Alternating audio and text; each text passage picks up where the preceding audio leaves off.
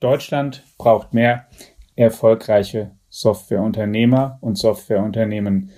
Das hört man immer wieder. Der Appell kommt nahezu jeden Tag. Die Regierung versucht mit entsprechenden Programmen das Ganze zu unterstützen. Auch große Unternehmen versuchen, da anzuknüpfen, Startups zu fördern, Abteilungen auszubauen, aufzubauen. Doch wie geht es eigentlich von Grund auf? Wie kann man das machen, ein Unternehmen zu gründen im Softwarebereich, das weltweit engagiert ist, das erfolgreich ist über Jahre schon? Und darüber wollen wir heute sprechen mit jemandem, der genau das gemacht hat und der seit 30 Jahren nun schon im Geschäft ist mit Stefan Filsmeier aus München. Herzlich willkommen im Digitech Podcast, liebe Hörerinnen und Hörer und herzlich willkommen, lieber Herr Filsmeier. Schön heute bei Ihnen zu sein. Dann in unserem Stammteam natürlich vertreten wie immer als Gastgeber Carsten Knob, unser Herausgeber und mein Name ist Alexander Armbruster. Ich bin Ressortleiter in unserer Wirtschaftsredaktion. Stefan Filzmeier hat 1989 schon die BrainLab AG gegründet. Mit Sitz in München ist, wie gesagt, schon seit drei Jahrzehnten mittlerweile im Geschäft. Das Unternehmen hat mehr als 1000 Mitarbeiter auf der ganzen Welt. Jemand, bei dem man sagen könnte, das Land braucht viel mehr davon und jemand, der auch bis zur Unternehmensgründung vielleicht gar nicht den ganz gewöhnlichen Weg genommen hat. Aber das möchten wir natürlich gerne selbst hören. Herr Filzmeier, wie war das denn damals? Naja, Software für Neurochirurgie zu schreiben ist ja nicht das, was sich die meisten Leute so im Leben zum Ziel setzen. Und bei mir begann eigentlich alles mit meinem ersten Computer, einem Commodore 64, wie vielleicht viele damals. Und äh, ich habe den mit 15 bekommen und wenn man nicht mit 7 oder 8 beginnt, wird man meistens gar nicht so besonders gut im Bereich Software.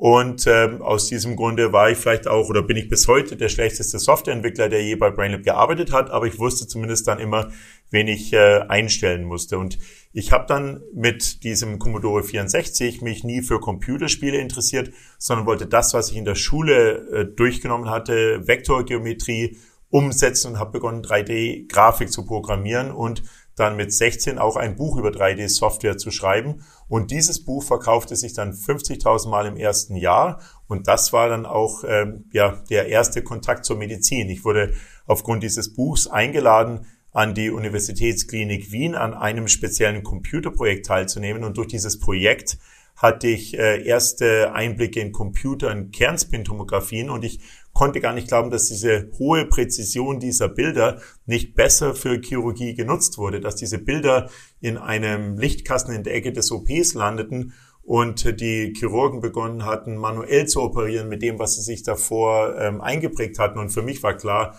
dass Software der fehlende Link sei und ähm, ja, das war dann gewissermaßen der Impulsgeber für die Idee von BrainLab, eigentlich Frustration über eine ja, unterentwickelte Technologie und Heute hat BrainLab äh, ja rund 1900 Mitarbeiter. Wir machen über 400 Millionen Euro Umsatz und unsere Produkte sind in über 100 Ländern in über 6000 Krankenhäusern im Einsatz.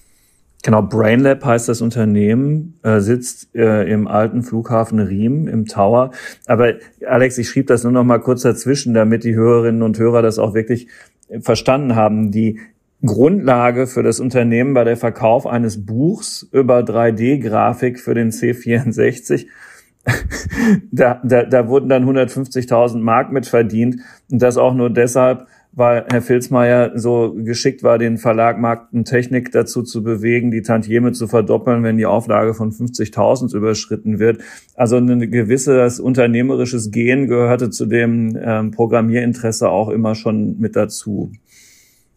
Naja, das war halt irgendwie meistens eine gesunde Portion vernünftig, also ja, Portion vernünftigen Menschenverstand und äh, es kocht ja jeder nur mit Wasser und äh, ja, also ich glaube, ich war auch immer respektlos gegenüber vielleicht den äh, vielen etablierten anderen Unternehmen und aus diesem Grund hatte ich eigentlich auch nie Angst, mich mit irgendwie als Konkurrenten Unternehmen einzulassen, die teilweise wesentlich größer waren als BrainLab.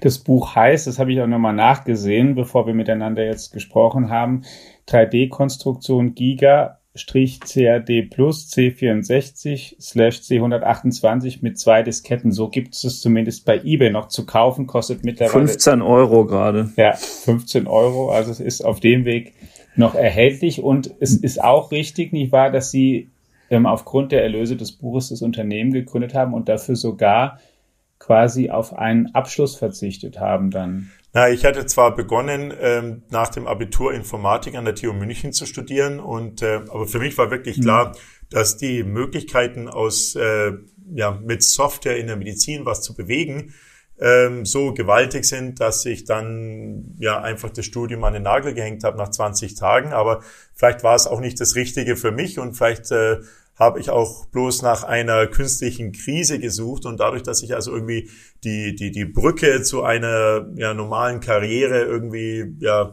in die Luft gesprengt hatte, blieb mir gar nichts anderes übrig, als mit BrainLab dann erfolgreich zu sein. Und damals war natürlich äh, ja Software in der Medizin eigentlich kein naheliegendes Businesskonzept. Denn ein Neurochirurg, der mhm. Software benötigt, äh, vor 30 Jahren war kein guter Neurochirurg. Heute ist jemand kein guter Neurochirurg, wenn er bestimmte Eingriffe eben ohne Software durchführt. Also insofern haben sich für BrainLab zum Glück die, äh, die Dinge geändert und äh, ja, heute ist natürlich Digitalisierung in aller Munde. Können Sie ein bisschen breiter beschreiben, was Sie für Produkte anbieten und wie und Krankenhäuser die einsetzen? Also es geht ja von Onkologie, bildgebender Chirurgie, es geht äh, Wirbelsäulendiagnose, ähm, intraoperative Bildgebung, eine ganze Reihe von ähm, medizinischen Anwendungen, die Sie abbilden. Aber was genau bieten Sie da an, den, unter, den, den Kliniken? Also im Kern digitalisieren wir die Chirurgie. Und Chirurgie ist natürlich was sehr Analoges. Ähm, vielleicht mhm. auch fast das Analogste, was es in einem Krankenhaus überhaupt gibt, aber natürlich auch per Definition der, äh, der Hauptwerttreiber, der also ein Krankenhaus überhaupt definiert und gleichzeitig das größte Effizienzleck. Und aus diesem Grunde spielt natürlich mal grundsätzlich Digitalisierung eine wichtige Rolle. Und man kann sich das vielleicht so vorstellen, dass BrainUp so eine Art ja, Navigationssystem für den menschlichen Körper entwickelt hat und mit Hilfe dieses Navigationssystems können wir entweder dafür sorgen, dass wir durch eine kleine Öffnung sicher zu einem Hirntumor gelangen, um den vielleicht zu entfernen, oder eine Schraube sehr präzise in der Wirbelsäule einzubringen, oder zum Beispiel auch einen Tumor äh, quasi in, in Brust oder sonst irgendwo im Körper sehr gezielt äh, mit äh, möglichst wenig Belastung für das umliegende Gewebe zu bestrahlen. Und äh, insofern ist natürlich diese, diese Präzision für, äh, für alle Behandlungen und die Nebenwirkungen ganz entscheidend. Und heute versteht man natürlich unter Präzisionsmedizin noch wesentlich mehr, nämlich auch die Personalisierung einer Behandlung äh, quasi für den Patienten, für jeden individuellen Patienten. Ähm, und äh, das ist natürlich dann auch die Herausforderung für die, für die Zukunft, mit Hilfe von Daten ähm, einen Eingriff genau für jeden Patienten äh, quasi zuzuschneiden und zu optimieren, sodass jeder Patient eigentlich ja auch nicht der erste Patient sein möchte, der auf einmal irgendwie ähm, eine bestimmte Behandlung bekommt, sondern irgendwie das kollektive Wissen von allen Patienten, die davor kamen, tatsächlich für sich dann auch äh, nutzen kann. Aber ja, Digitalisierung der Chirurgie das steckt halt äh, vielleicht in vielen Bereichen noch äh, in den Kinderschuhen, aber natürlich haben wir vielleicht in der Neurochirurgie begonnen, wie der Name BrainLab naheliegt, weil das vielleicht auch der Bereich war, der vielleicht am komplexesten ist und auch digitale Methoden vielleicht noch als, als erstes bereit war aufzugreifen. Und äh, heute finden eigentlich kaum noch neurochirurgische Eingriffe statt ohne Software und insbesondere auch ohne Software von BrainLab für die vielen Menschen, die auch zu unseren Hörerinnen und Hörern gehören, die noch nicht bei BrainLab drin waren, sich das Unternehmen angesehen haben. Wie sieht's dann, vielleicht können Sie da noch einen Eindruck geben, wie sieht's dann da aus? Muss man sich das vorstellen, dass ein, ein Gebäude mit großen Rechnern ist, sind da Operationssäle, arbeiten da Informatiker oder vor allen Dingen Ärzte oder arbeiten die zusammen und, und, und simulieren Operationen? Wie, wie funktioniert das so der Alltag, wenn Sie eine neue Software entwickeln? Ja, also zunächst, glaube ich, braucht man für Kreativität und, und Innovation erstmal äh, Diversität. Also von dem, von dem Hintergrund unserer Mitarbeiter arbeiten da Leute, die haben Brauereiwesen studiert bis hin zu Softwareentwicklern, also Leute mit ganz unterschiedlichen kulturellen und auch technischen Hintergründen. Und äh, aber auch wenig Ärzte, denn ähm, damit äh, nehmen wir für uns gar nicht in Anspruch, genau zu verstehen und zu wissen, was ein Arzt braucht und sind eigentlich auch eher in der Lage, die dummen Fragen zu stellen. Aber wir arbeiten weltweit mit allen führenden Krankenhäusern zusammen in ganz vielen und vielschichtigen Kooperationen und haben damit eben sehr viele Einblicke auch in neue Probleme, in neue Ideen und technischen Tendenzen und äh, aber es finden sich halt immer sehr agil verschiedene multidisziplinäre Teams zusammen und äh, daraus entsteht dann meistens aus einer Idee quasi eine, eine bessere Lösung durch einfach äh, die, die Möglichkeit, unverbildet zu sein und die richtigen dummen Fragen zu stellen. Aber ähm, es ist auch oft so, dass äh, ja diese Ideen eben nicht nur eine marginale Verbesserung von bestehenden Techniken sind, sondern da auch eben sehr viele und disruptive neue Gedanken dabei sind und ähm, das äh, ja, nähert sich halt einfach durch systematischen Kundenkontakt, den eben alle Mitarbeiter von, von BrainLab haben. Also zum Beispiel selbst Mitarbeiter in der Buchhaltung sollten halt mindestens einmal im Jahr im OP sein und wirklich verstehen, wie unsere mhm. Produkte unseren ähm, Kunden helfen. Und das ist natürlich, und deren Patienten, und das ist natürlich auch vielleicht eine gewisse äh, kulturelle Voraussetzung. Sie haben den alten Flughafen angesprochen. Ähm, der alte Flughafen in München war auch der Flughafen, von dem ich noch zu den ersten Geschäftsreisen hm. von BrainUp gestartet bin. Für so. BrainUp war das immer das Tor zur, zur Welt. Und äh, vielleicht bei den ersten Reisen hatte ich noch irgendwie den ersten Messestand von BrainLab im Gepäck und äh, quasi 17 Kisten. Und äh, ich habe dann irgendwie der Airline erzählt, ich sei Student und es sei meine Diplomarbeit, um dann kein Übergepäck zahlen zu müssen und habe den Messestand dann selber ähm, ja in der Garage meine Eltern zusammengebaut und dann äh, vor Ort äh, quasi zusammengebaut. Und ähm, also insofern hat dieser Flughafen für uns eine besondere Bedeutung. Und wir haben hier dann schon ähm, neben den schlauesten Köpfen in, ähm, aus ganz Europa und der ganzen Welt äh, natürlich dann auch ein möglichst attraktives Arbeitsumfeld äh, quasi generiert. Sie finden bei uns ein preisgekröntes Restaurant, das äh, quasi beste quasi Gym. Ähm, wir haben ein sehr attraktives äh, quasi Umfeld und es gibt hier auch äh, ja, Demo-OPs im Keller ist ein geheimes Labor, in dem sozusagen fast wie eine Art Raumschiff die neuen Ideen dann Gestalt annehmen. Und es gibt auch viele OPs, in denen wir, ähm, die komplett ausgestattet sind, in denen diese komplexen neuen äh, Therapien und äh, oder auch Strahlentherapiebehandlungen und so weiter komplett durchgespielt werden können, wie in einem realen Umfeld. Und äh, aber darüber hinaus muss es halt einfach attraktiv sein, um in einem so kompetitiven Umfeld wie München, wo jetzt mittlerweile neben äh, Google, Apple und Microsoft mittlerweile fast alle wirklich auch äh, amerikanischen Plattformunternehmen ihre quasi Zelte aufgeschlagen haben. Auch äh, da müssen wir entsprechend äh, ja, konkurrenzfähig sein in der Kampf um die schlausten, im Kampf um die schlausten Köpfe. Ja, die Location da ist ganz cool. Also das, das Messegelände ist ja sowieso direkt daneben, aber die FAZ hatte da mal eine Veranstaltung irgendwie in einem Saal auf der gegenüberliegenden Seite, wenn man über den Hof geht. Das ist alles sehr, sehr nett gemacht. Also ich glaube, da kann man schon, schon aushalten. Aber um nochmal auf Ihre Technologie zurückzukommen, ähm, die Sie gerade beschrieben haben und auch weil man ja jetzt das, an das Vorstellungsvermögen auch der Hörerinnen und Hörer irgendwie appellieren und das nutzen muss. Haben denn die ähm, einen Chirurg, der jetzt mit ihrer Technik arbeitet, hat er eine Datenbrille auf, während er operiert? Oder guckt er es sich vorher an und lernt dann auf dem Weg? Und falls er die Datenbrille noch nicht auf hat, äh, ist das sozusagen die Entwicklungsrichtung, in die es geht? Also Datenbrillen sind heute im Einsatz, um vor dem Eingriff schon genau zu simulieren und äh, quasi sich auch genau einen Plan zu überlegen. Zum Üben quasi. Ein, zum Üben, mhm. genau. Mhm. Also zum Beispiel wurde vor, vor, wurden vor kurzem äh, siamesische Zwillinge in äh, in Kalifornien getrennt äh, in einer 24-stündigen Operation, die genau mit äh, eben unserer Software durchgespielt wurde. Aber heute gibt es schon ähm, auch, äh, auch in Deutschland Dutzende von Kliniken, die ganz bestimmte Eingriffe überhaupt gar nicht mehr durchführen, äh, ohne dass die vorher mit einer Datenbrille auch im Team vorher durchgespielt wurden. Und das funktioniert auch über verschiedene ähm, Locations hinweg. Also es können auch Operateure an verschiedenen Orten sein und trotzdem im Team gemeinsam ähm, über einen bestimmten Fall beraten. Und nach dieser Planung geht es dann in den OP. Und dort ist es heute so, dass auf, äh, auf Displays die Position von Instrumenten erfasst wird und angezeigt wird. Das heißt also, das ist so eine Art äh, ja, Google Maps äh, der, der menschlichen Anatomie.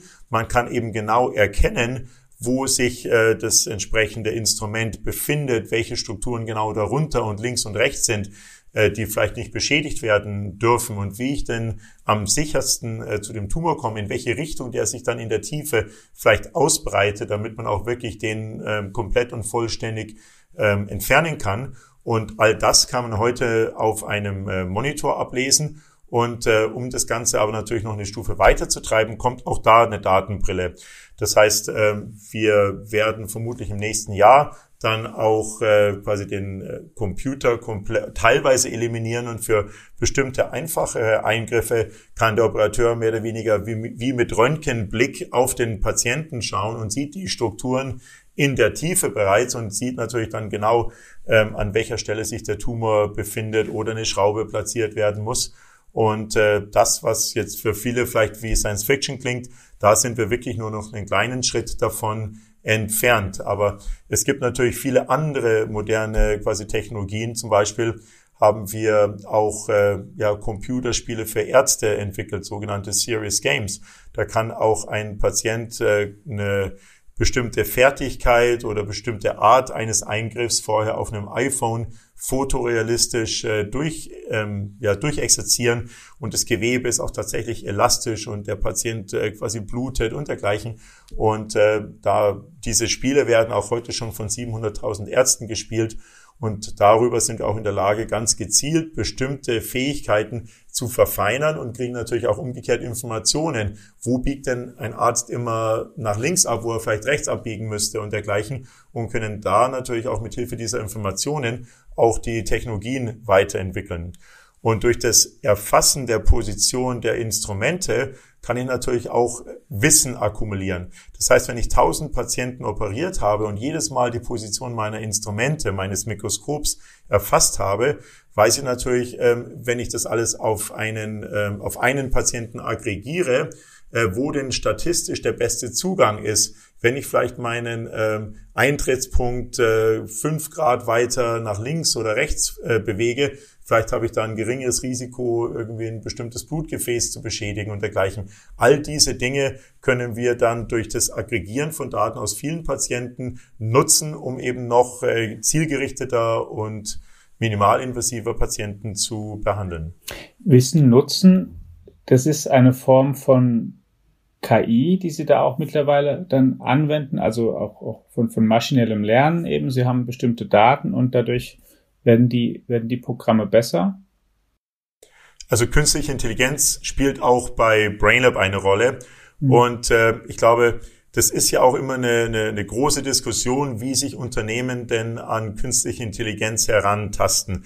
Und das hat ja vielleicht auch auf, auf den ersten Blick was Bedrohliches, aber es sind ja meistens die, die weniger glorreichen Anwendungen, wo wir einfach mit Hilfe effizienterer Algorithmen bestimmte Dinge besser klären können. Zum Beispiel mit Hilfe künstlicher Intelligenz können wir überhaupt identifizieren bei einem neuen Bild von dem Patienten, was wir bekommen, um welche Körperregion es sich handelt. Wir können bestimmte Landmarken auf den Patienten ähm, erkennen und äh, das geht eben wesentlich schneller und zuverlässiger als äh, mit, mit, mit, mit manuellen Methoden. Und solche Dinge sind heute auch schon millionenfach bei vielen Patienten im klinischen Einsatz und äh, lassen sich natürlich auch sehr gut quasi validieren.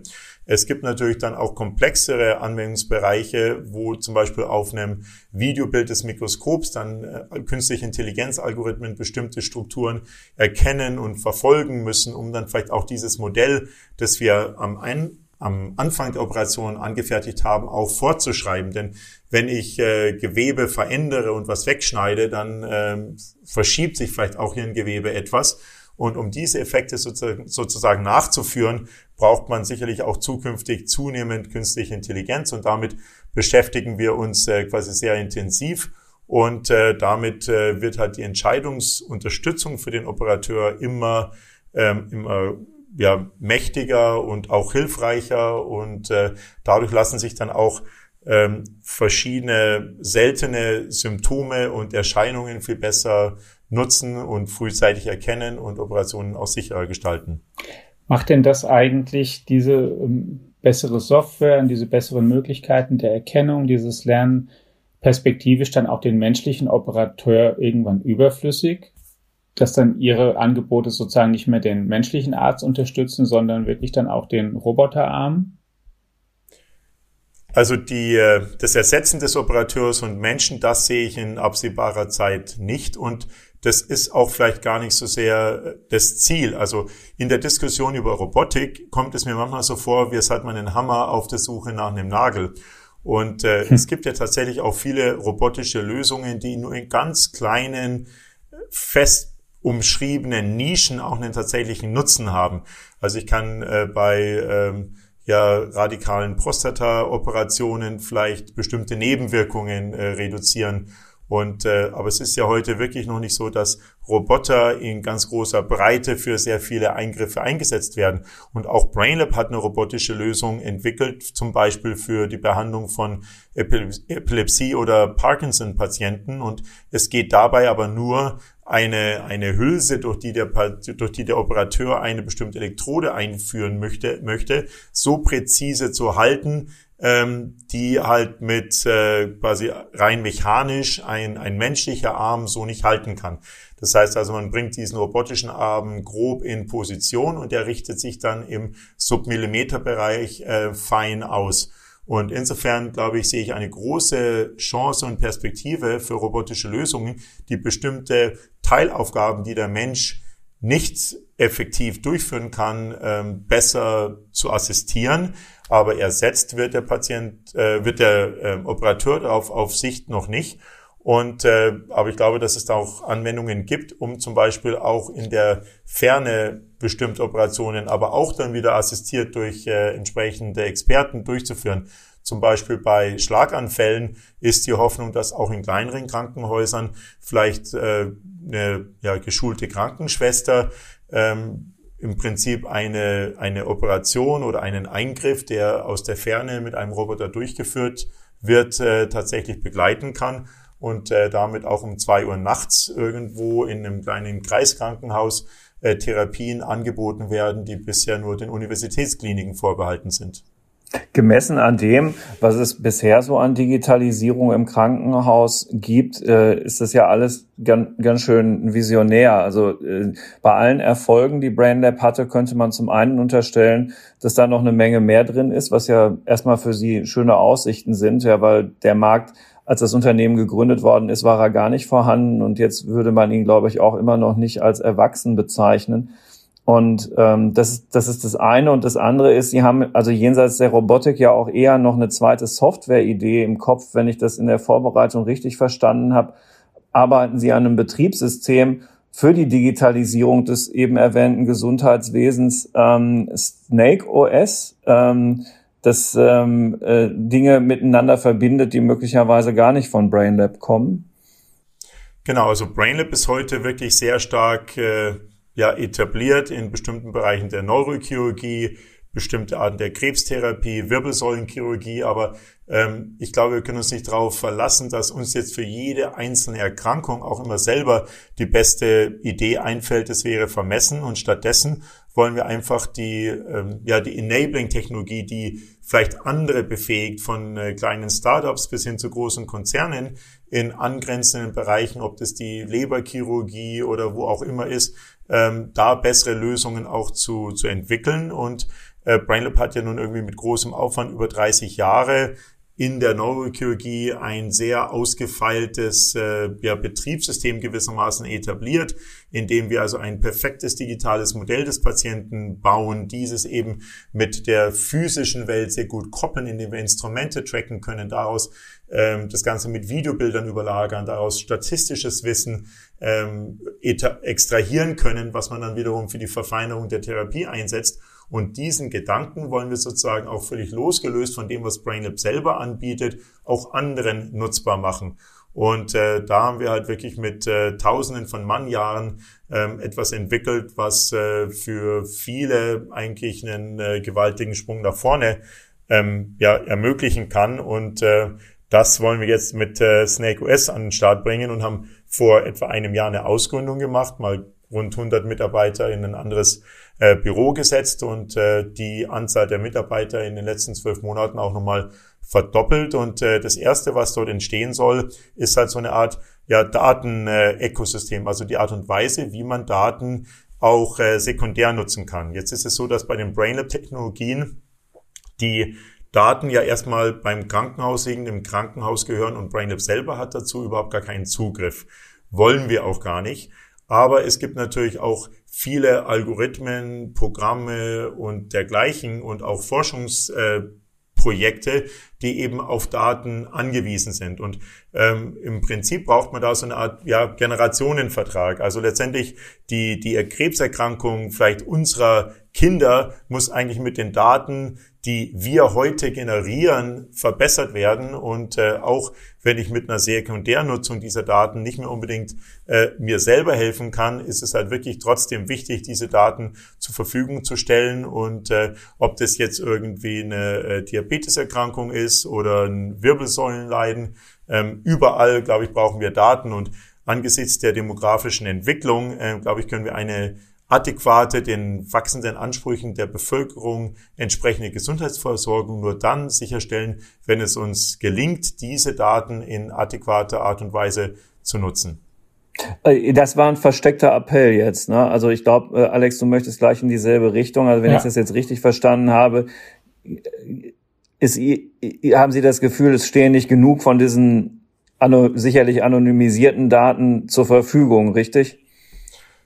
Ja, also einerseits ähm, scheitert die Bereitstellung an Daten irgendwie sicherlich an einer ähm, noch ausstehenden Diskussion, die mit eigentlich allen Akteuren der, der Gesellschaft auf breiter Basis geführt werden darf. Welche Nutzung von Daten, also welche Sekundärnutzung von Daten ist denn eigentlich wünschenswert und fördernswert? Also ähm, geht es darum, nur das Zollhäuschen zu besetzen oder mit Daten Mehrwert zu generieren? Äh, welche Geschäftsmodelle sind da zulässig? Dürfen Firmen zum Beispiel mit Daten von Patienten Produkte zu entwickeln? Andererseits kann man aber sagen, alle Produkte, die eigentlich unsere moderne Gesundheitsversorgung heute ermöglichen, angefangen von vielleicht jetzt mal aus der äh, Corona-Pandemie von Impfstoff über Schnelltests und so weiter, wären ja im Prinzip nicht denkbar, wenn ich nicht irgendwie einen kompletten oder perfekten Zusammenschluss aus klinischer, wissenschaftlicher und industrieller Forschung hätte. Also insofern braucht man eben all diese drei Kräfte.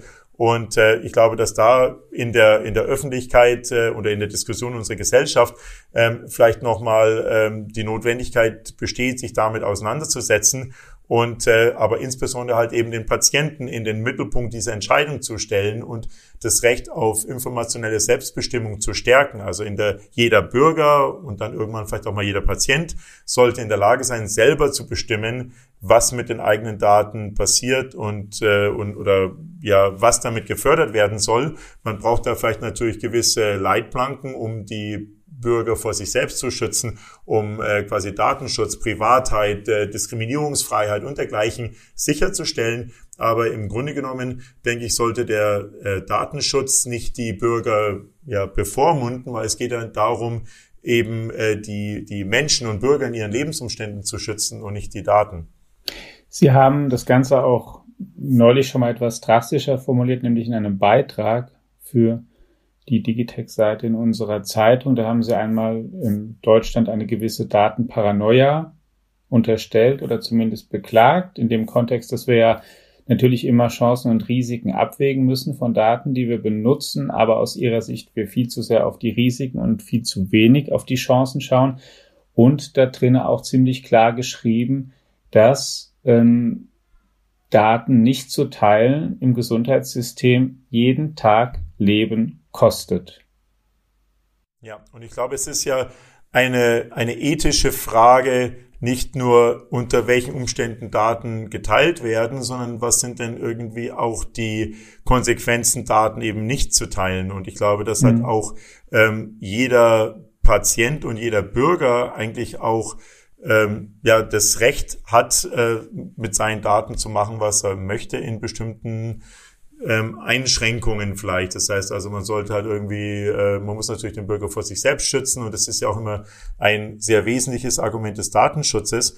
Aber wenn ich das einfach mal auch an mir selber durchdekliniere, ich bin ja nun ähm, zwar Unternehmer, aber ich bin auch Bürger und irgendwann vielleicht auch mal Patient. Und es ist ja auch gar nicht so kompliziert, sich selber mal Gedanken zu machen, was möchte ich denn eigentlich mit meinen Daten und äh, was kann ich mir nicht vorstellen. Für welche, welche Arten von Daten würde ich denn für welche Zwecke spenden wollen? Und das ist halt auch völlig unpraktikabel, dass ich jetzt für jedes Einzelprojekt, und teilweise könnten es ja Tausende sein, äh, diese Daten immer wieder freigeben äh, möchte, sondern ich würde halt einfach grundsätzlich sagen, ich möchte mit bestimmten Datenkategorien äh, Forschung ähm, gegen äh, im Bereich Krebs, Alzheimer und so weiter fördern.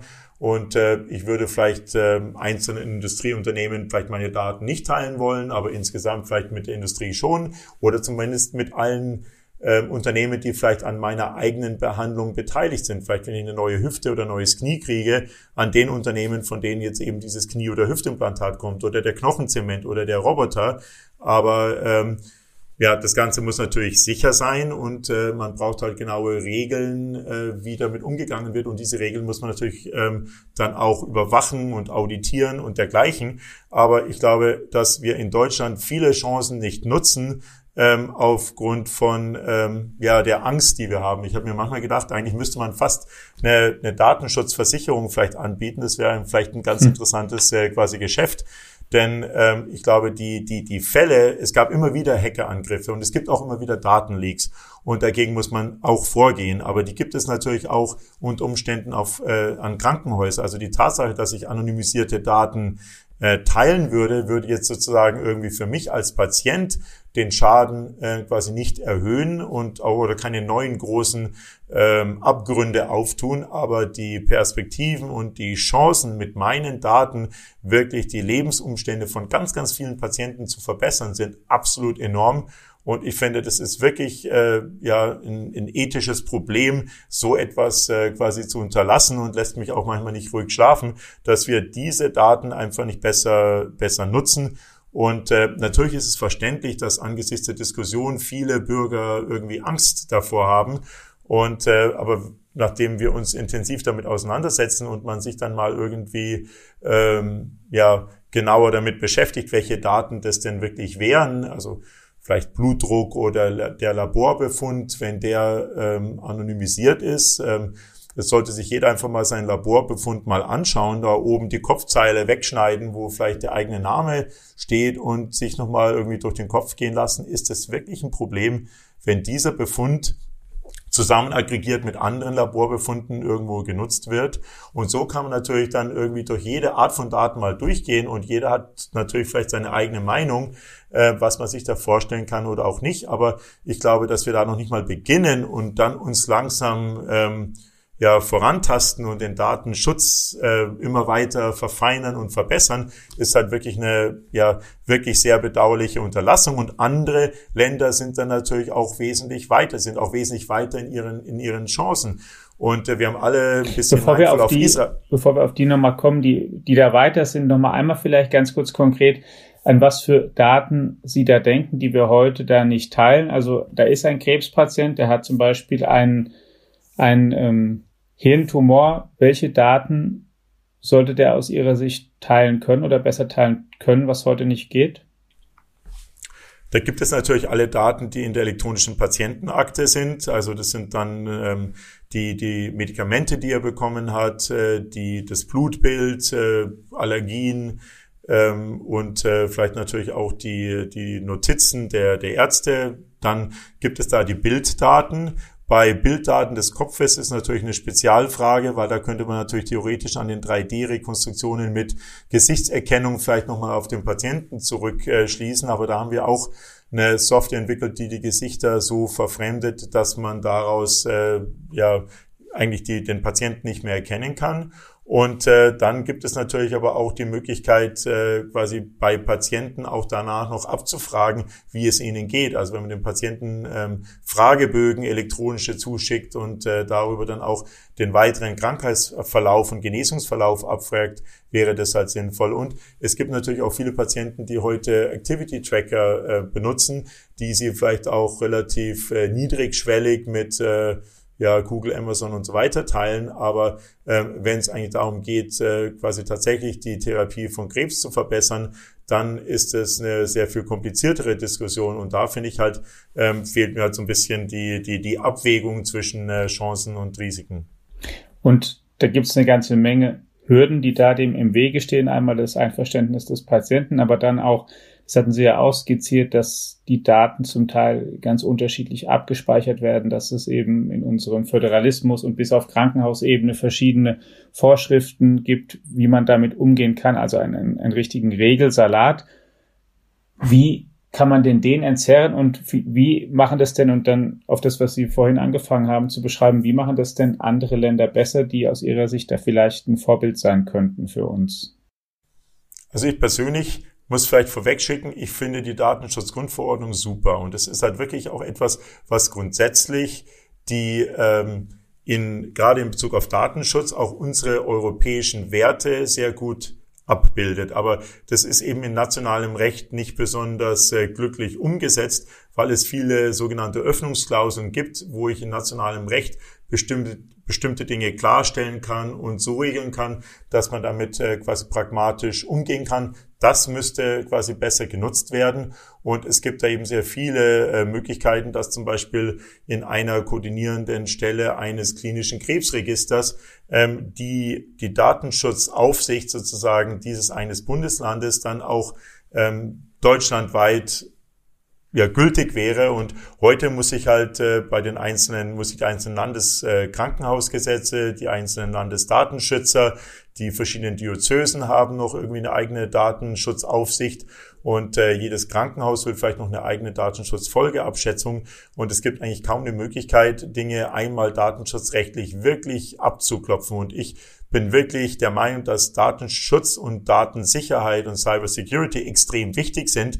Aber ich will das halt irgendwie einmal abklären und nicht irgendwie 20 Mal. Und aus diesem Grunde ähm, ist es also, dass in Deutschland viele Dinge schlecht skalieren. Das sieht man irgendwie bei dem Thema digitaler Impfausweis zu den äh, quasi Tracking-Methoden der Gesundheitsbehörden oder Nachverfolgungsmöglichkeiten der einzelnen Gesundheitsämter. Und äh, da gibt es ja irgendwie wirklich viele Beispiele. Und ich denke, ja, Föderalismus ist wirklich eine gute Errungenschaft, aber es gelingt uns halt irgendwie nicht ausreichend, die, die Vorteile einer vielleicht dezentralen Entscheidungsstruktur mit äh, Infrastruktur und Tools, die vielleicht zentral entwickelt werden, äh, zu, äh, ja, zu verbinden. Und man bräuchte eigentlich ähnlich wie bei einer verbindlichen Auskunft des Finanzamts vielleicht auch äh, die Möglichkeit, die verbindliche Auskunft eines äh, Datenschützers zu bekommen, die dann auch in Deutschland äh, komplett skalierbar ist und äh, insofern braucht oder vielleicht braucht man eine Agentur für innovative Datenschutzlösungen,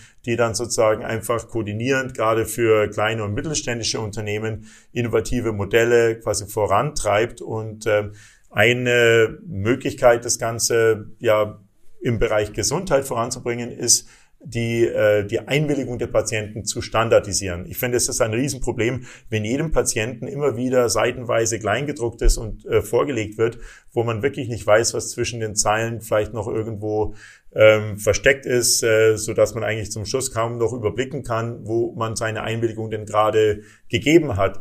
Und stattdessen müsste man diese Einwilligungen halt einerseits mal universell generieren. Ich will ja nicht hundertmal im Rahmen einer Erkrankung immer wieder Einwilligungen abgeben. Und ich möchte, wenn ich einmal sage, ich möchte mit meinen Daten, mit meinen zum Beispiel Labordaten Krebsforschung ähm, unterstützen, dann muss das halt reichen, ähnlich wie so ein Organspendeausweis. Und dann ist sozusagen einfach in Zukunft ähm, Datenspende eigentlich die neue Blutspende und ähnlich äh, ja, ist das Ganze dann zu sehen. Und diese Standardisierung und die äh, Flankierung durch die entsprechenden Rechtsvorschriften wäre also eine gute Möglichkeit, die Gesundheitswirtschaft auch in Deutschland voranzubringen. Man hat ja gesehen in den letzten zwölf Monaten, dass Deutschland eigentlich eine sehr gute Regelversorgung hat.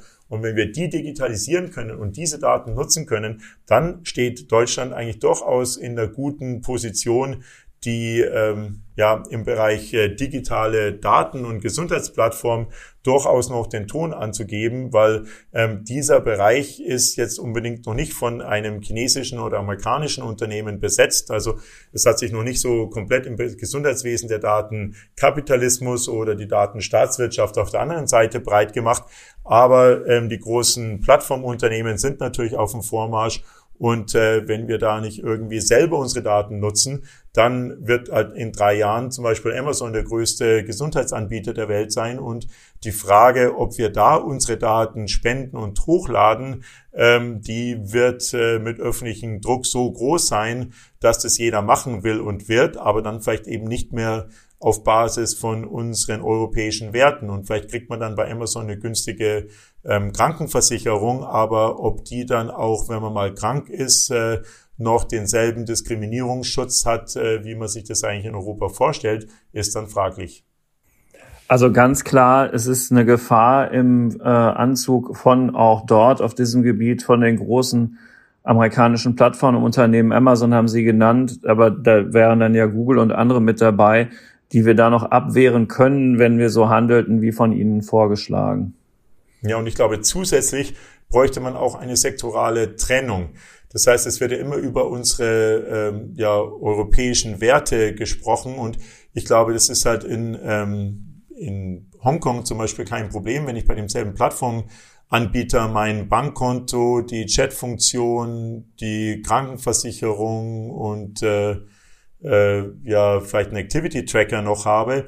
Aber ich glaube, in Europa bräuchte man eine Trennung und äh, Unternehmen, die auf der einen Seite Daten für Profilbildung äh, verarbeiten, also wie zum Beispiel Tracking, also ja Positionsdaten, Sprachdaten, Suchmaschinenanfragen, sollten eben nicht, äh, ja, denen sollte es nicht erlaubt sein, gleichzeitig auch Gesundheitsdaten zu verarbeiten und umgekehrt. Also man bräuchte eine Trennung dieser Sektoren und die würde dann auch ähm, Bürger ausreichend schützen, eben vor, ja, in Bezug auf Privatheit, Diskriminierungsfreiheit und dergleichen. Und äh, das wäre halt mal eine sehr interessante quasi Initiative, die dann natürlich äh, Europa vor, voranbringt. Und äh, ja, ich freue mich darüber, dass es ja auch kürzlich eine äh, Bundesratsinitiative von äh, Hessen zu dem Thema gegeben hat. Also schauen wir mal, was sich da dieses Jahr vielleicht noch tut.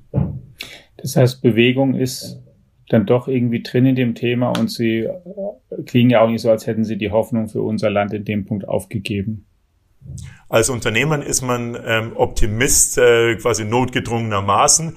Und äh, ich glaube, dass da halt wirklich äh, und als äh, als Unternehmer in Deutschland kann man ja sagen, ähm, ist es vielleicht auch so, dass Deutschland durchaus viele quasi Nachteile hat, aber eben auch ein anderes Wertesystem kann man auch als Vorteil sehen. Und wenn wir da eine entsprechend äh, quasi starke Gesundheitsplattform aufbauen und auch andere Unternehmen der Gesundheitsbranche befähigen, ähm, bessere Lösungen zu entwickeln, dann glaube ich, lässt, lässt sich das halt wirklich äh, gut skalieren und Datenschutz nach europäischen Standards, dann aber irgendwie global wäre doch ein wirklich tolles, äh, ja, ein toller Exportschlager. Neben Autos, glaube ich, wäre das eben eine gute Möglichkeit, auch im Bereich der Datenwirtschaft nochmal einen strategisch relevanten Bereich, äh, das wird ja auch immer diskutiert in Bezug auf Resilienz, eben für, für Deutschland und Europa zu besetzen. Sagt Stefan Filzmeier, der Gründer und Vorstandsvorsitzende der BrainLab AG in München. Wir sagen an dieser Stelle ganz, ganz herzlichen Dank für die Zeit, die Sie sich genommen haben, um mit uns darüber zu sprechen.